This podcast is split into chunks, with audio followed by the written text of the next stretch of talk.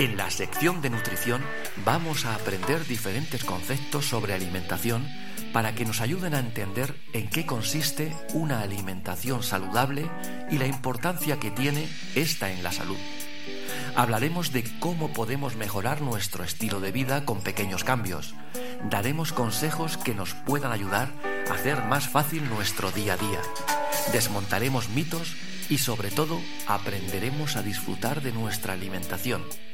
Con Beatriz Cerdá, todos los fines de semana en Radio Yin.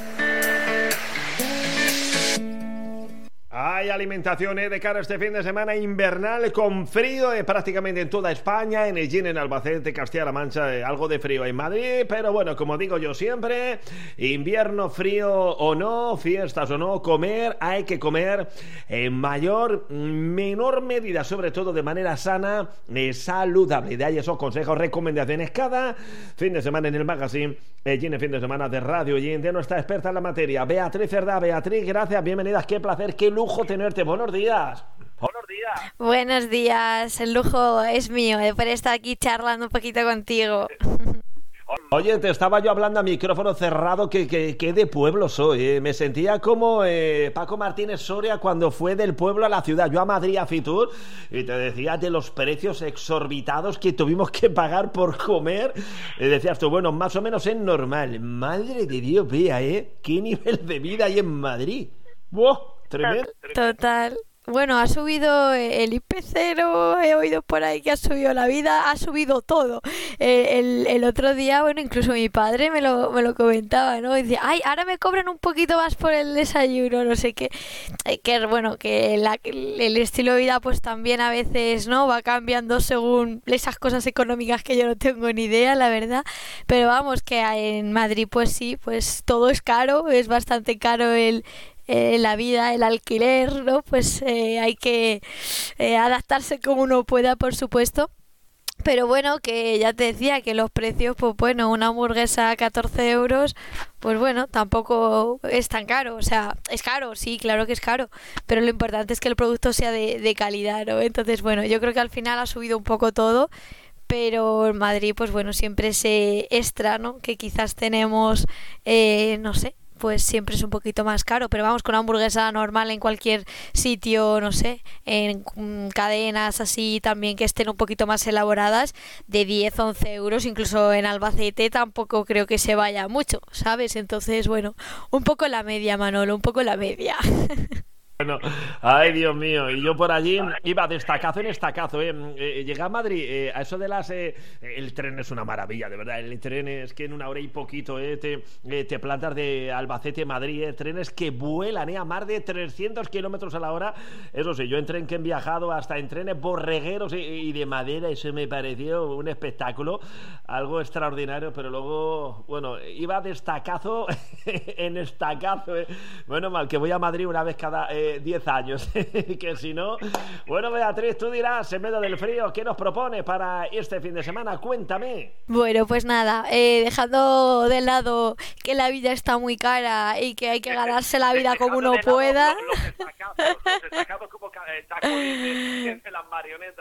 Totalmente. Dejando un poco de lado que, que, eso, que tenemos que sobrevivir en el mundo que, que nos ha tocado y que la vida está como está, vamos a volver a nuestros consejos nutricionales bueno, de cara a salir fuera de casa, eh, un poco incluso relacionado ¿no? con, con, el tema económico, pues nada, intentar hacer buenas elecciones, hacer lo que podáis y obviamente pues revisar la carta antes de pedir para luego no llevarnos sorpresas, que yo creo que eso también seguramente nos ayude un poco, ¿no? Y bueno, eh, respecto al tema de hoy principal, pues sí que dentro de que hemos hablado muchas veces, pues que es sano, que no es sano, a nivel general, que ya sabemos que nos podemos dar flexibilidad, que lo digo en todos los programas, que hay que darse esa flexibilidad y también hemos hablado muchas veces de cómo hay que comer, que hay que comer despacio, que hay que escucharse, pero no hemos llegado tampoco a hablar demasiado de lo que son cantidades y de lo que son proporciones, ¿vale? Entonces me gustaría dar algunos consejos dentro que esto es muy individualizado para cada persona, pero bueno, ¿cómo, mm, cómo podríamos tener algunas herramientas para darnos idea de cómo combinar nuestros platos, eh, qué tiene que tener nuestro plato para que sea completo, en qué proporciones y cantidades sería interesante. ¿Vale? Eh, tú de cantidades y proporciones, tú cuando haces tu plato, Manolo, ¿qué es lo que más tiene tu plato? Proteína, hidrato...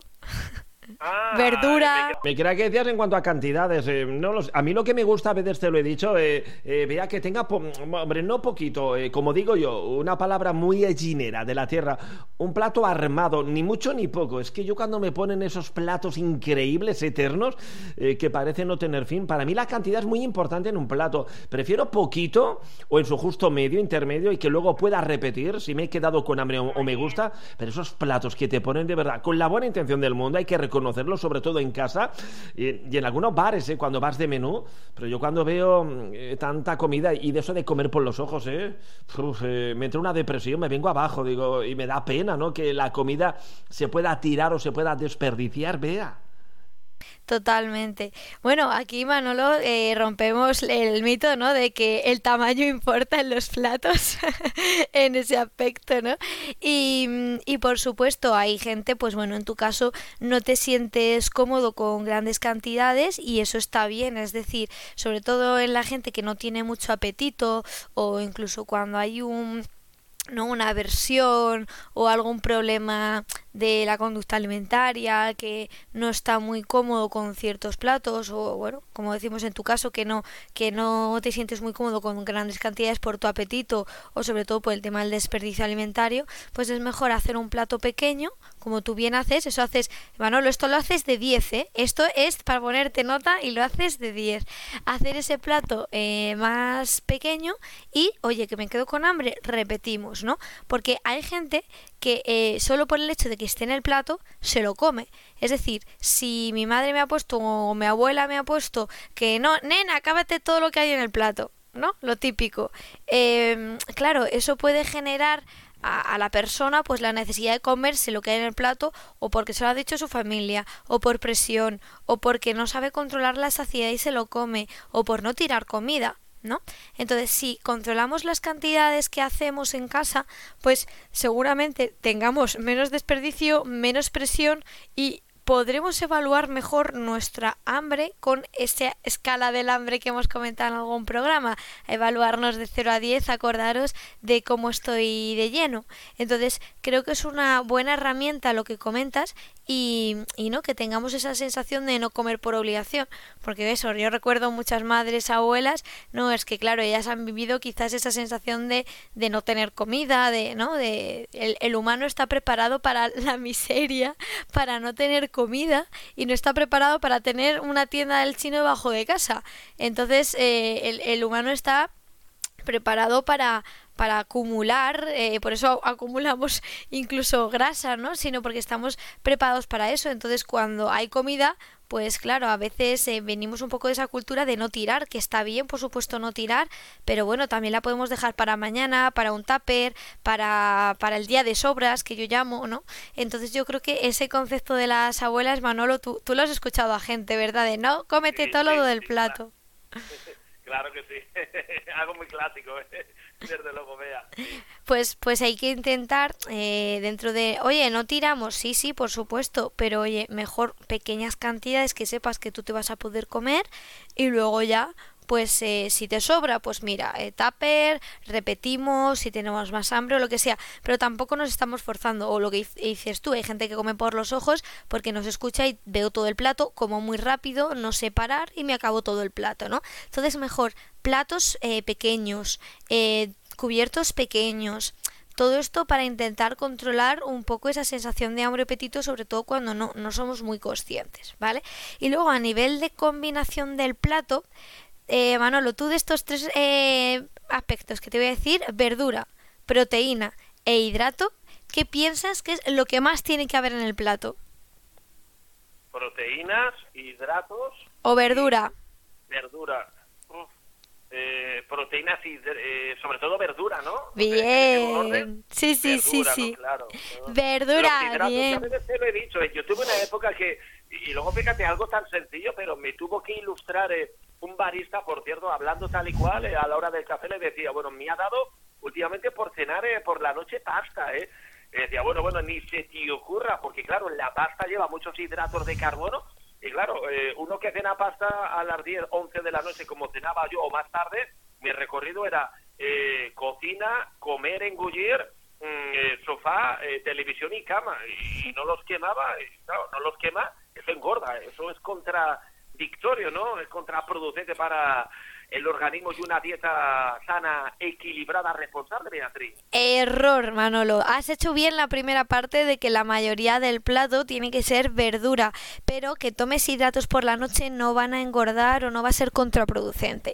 Me explico ¿Ah, con no? esto. Ah, No, no hay ningún problema. El hidrato eh, realmente lo que importa es el consumo energético total. Es decir, si tú te vas a tomar hidrato eh, la comida, eh, da igual que te lo tomes en la comida o en la cena, al final el balance energético va a ser el mismo. Obviamente si tienes un objetivo de perder peso y tal, pues tampoco vas a tomar hidrato en desayuno, comida, merienda, cena, tampoco nos vamos a pasar, ¿no? Pero el problema no es tomar el hidrato por la noche. Si tú imagínate que has hecho un entrenamiento por la tarde, eh, no sé, he hecho ejercicio y no he tomado hidrato en todo el día, por la noche estás haciendo una recuperación del glucógeno, que es la manera en la que se acumula el hidrato eh, del carbono en el hígado. Entonces, de cara al tema de los entrenamientos, el tema de, mm, del hidrato de carbono es fundamental y que lo tomes por la noche no va a engordar más que lo tomes por el día. Por lo tanto, en el plato puede haber hidrato y da igual que sea por la noche o por el día cuando metas ese hidrato a nivel de proporción. Lo que importa es que tenga la verdura como base. Que eso sí que lo hemos dicho bien, Manolo. La verdura como base. Pero que el hidrato ya, ya. lo metas por la noche o lo metas por el día es totalmente indiferente. Obviamente, si tienes un objetivo de perder peso, pues no lo vas a meter en comida y cena, pues lo meteré en comida o cena, no en las dos. Pero me da igual si es en comida o es en cena, ¿vale? Por lo tanto, ahí no hay ningún tipo de problema. O bueno, incluso puedes repartir eh, una ración, que ahora vamos a hablar un poquito en el episodio de hoy de las raciones, una ración, media ración en comida y media ración en cena, lo puedes incluso repartir que no habría ningún tipo de problema. Es decir, cuando hablamos de raciones ahora entenderemos el concepto de ración, pero no pasa absolutamente nada que tomes hidrato por la noche, o sea que ese mito roto, ¿vale? No pasa nada tomar hidratos por la noche, ¿de acuerdo?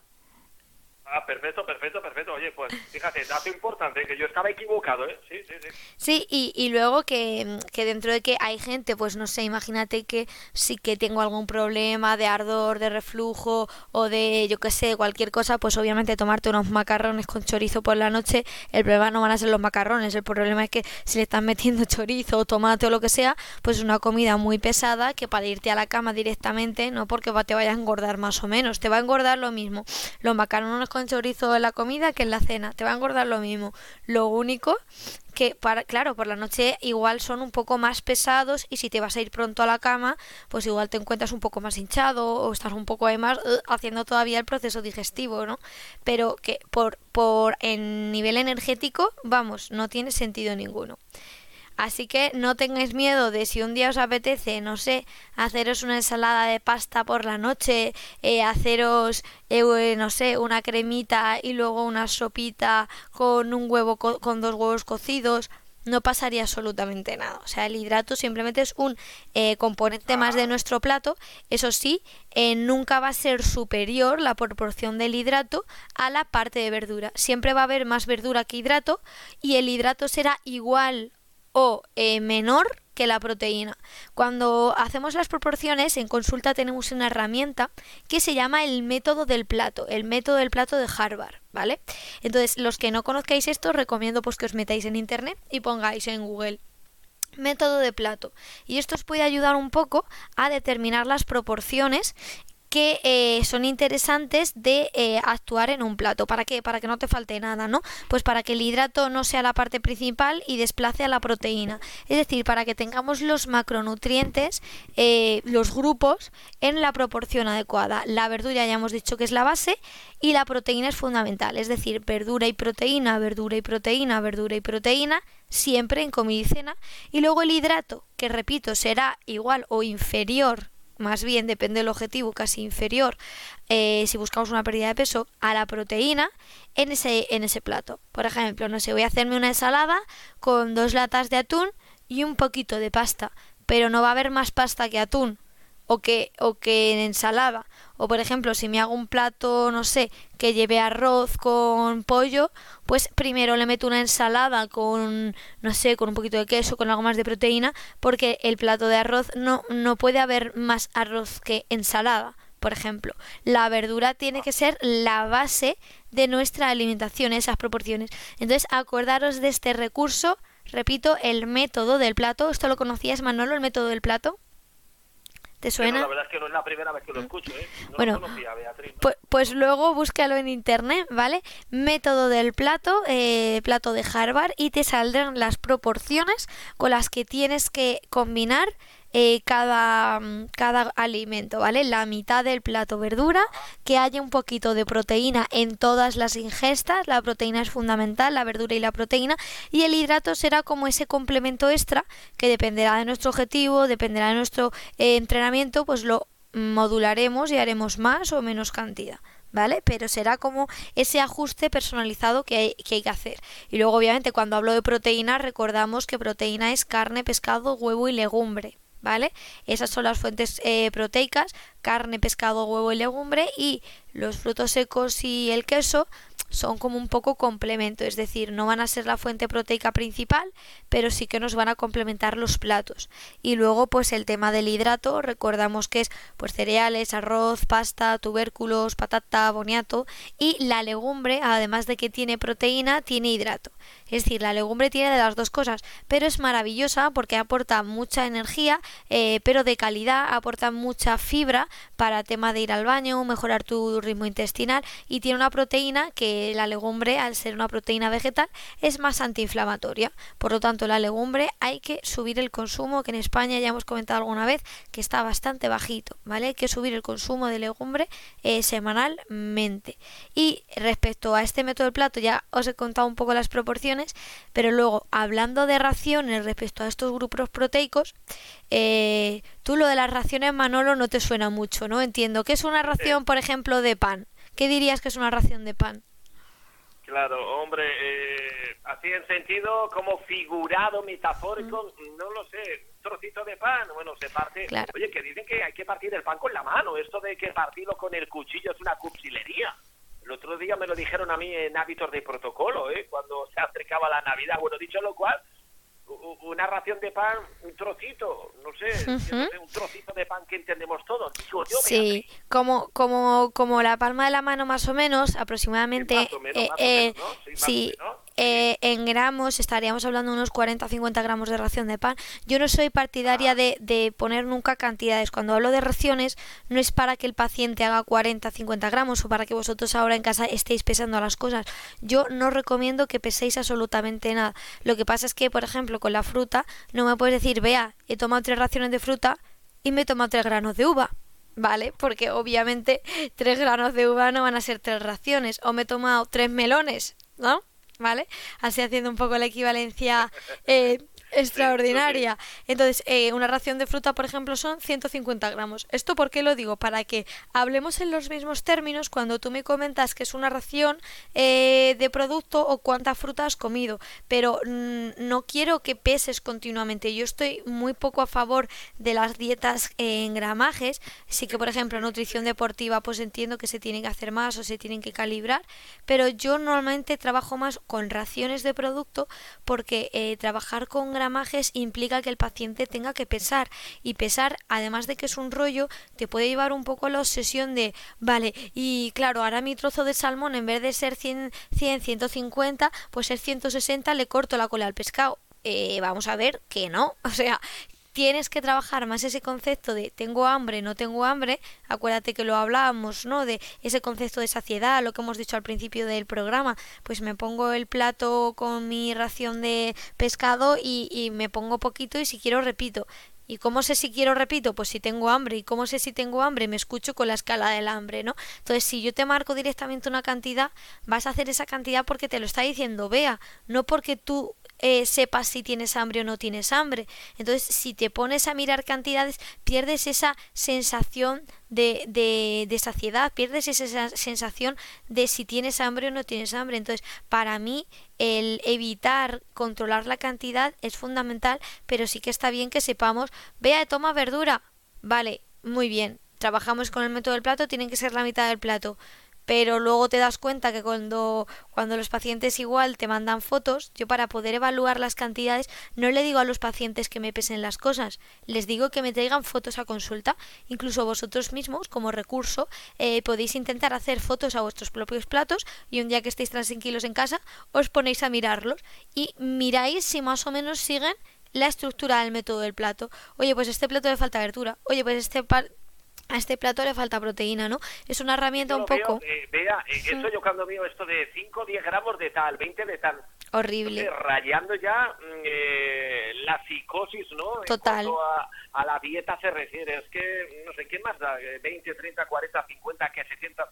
Es que no sé si eso es recomendable. Ya rayamos, eh, hay que tenemos un problema cuando tanto se quiere medir al centímetro, al gramo, ¿no, Beatriz? Totalmente, totalmente. Cuando yo digo, no, una ración de pan son 50, 40, 50, claro, y el paciente me viene con los 40, 50, digo, vamos a ver que no, que es simplemente para que tengas una idea en tu cabeza de que si te estás haciendo una tostada, pues no te estés haciendo media barra de pan. Obviamente estemos hablando de los mismos términos, pero si un día te haces 30 o un día te haces 60, a mí me da igual.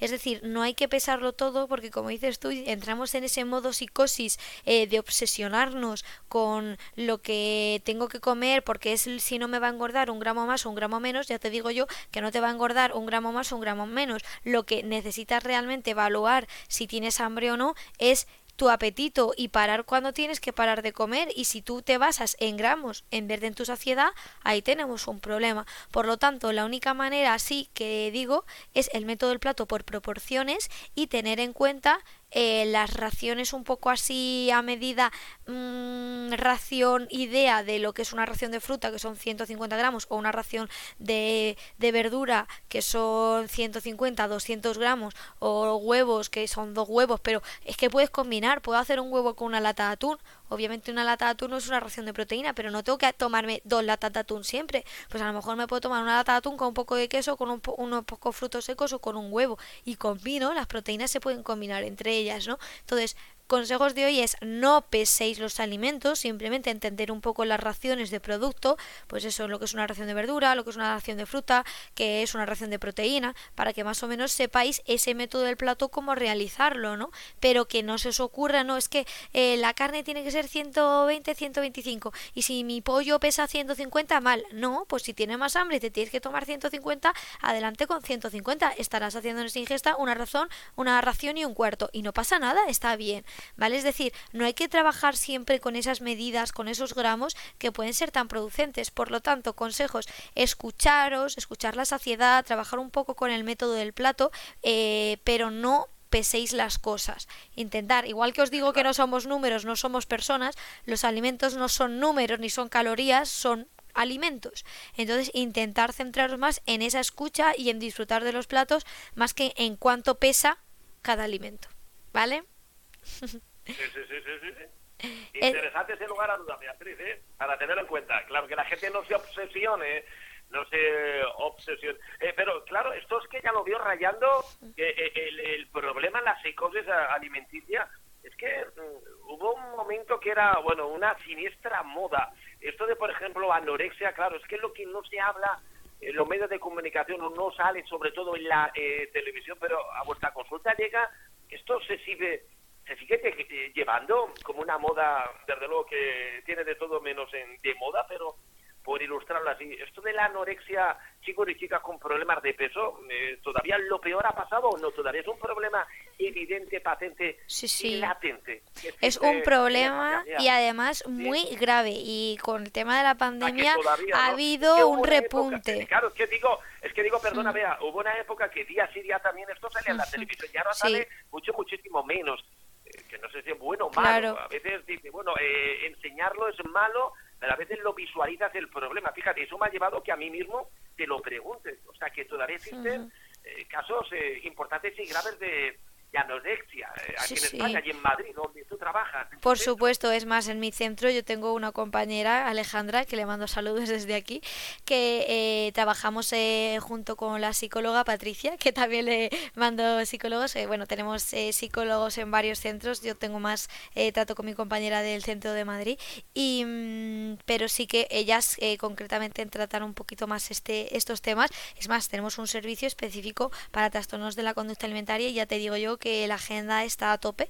Eh, es decir, esto es un problema grave y bueno, fíjate que yo estoy solo en un centro, pero hay muchos centros que, que trabajan estos aspectos y esto que no se vea en la tele no significa que no esté, es un problema que hay que darle mucha visibilidad. Esto como comentábamos, ¿no? El programa de hoy, el tema de las cantidades, llega a la gente a obsesionarse con la dieta, el no como, el esto me, ¿no? Y ahí el esto me va a engordar, el esto es malo y hay que tener mucho cuidado, eh, sobre todo aquí cuando conozcáis a alguien que veis que está haciendo las conductas un poco extrañas o vosotros mismos, ¿no? Que os notáis que no estáis a gusto comiendo, que notáis que algo no va bien, no estáis solos ni estáis solas, de verdad tenéis ayuda, acudir a un profesional, decírselo a, a una persona que tengáis confianza y que pueda ayudaros a salir de ahí, porque de los trastornos de la conducta se sale, no es algo crónico, no es algo para siempre, es muy duro, por supuesto que es muy duro, eh, pero de verdad necesitáis ayuda, acudir a un profesional porque son temas muy delicados,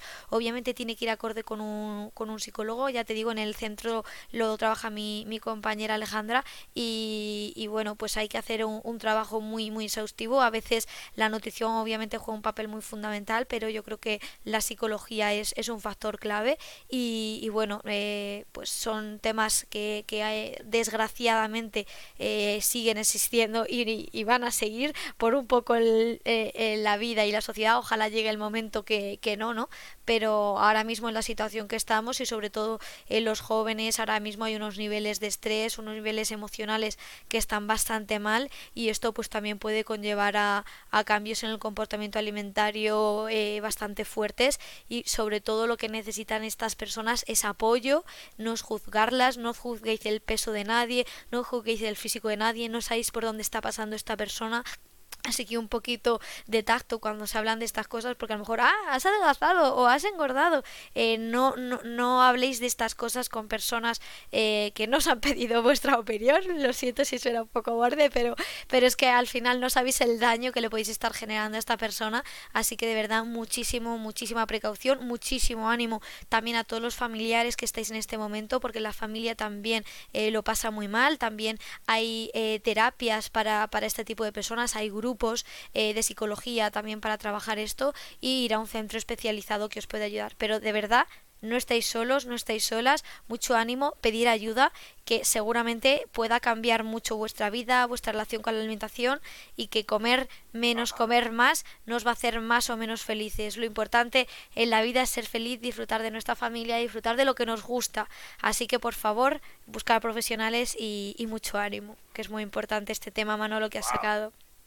Muy bien, el lujo lujazo otra semana más, profesionales y expertas en la materia, como Beatriz Verdad desde Madrid. Bueno, me quedo en el ¿eh? que valen los cafés a un euro, uno, un euro veinte como mucho, y las cervecitas como mucho dos euros. ¿eh?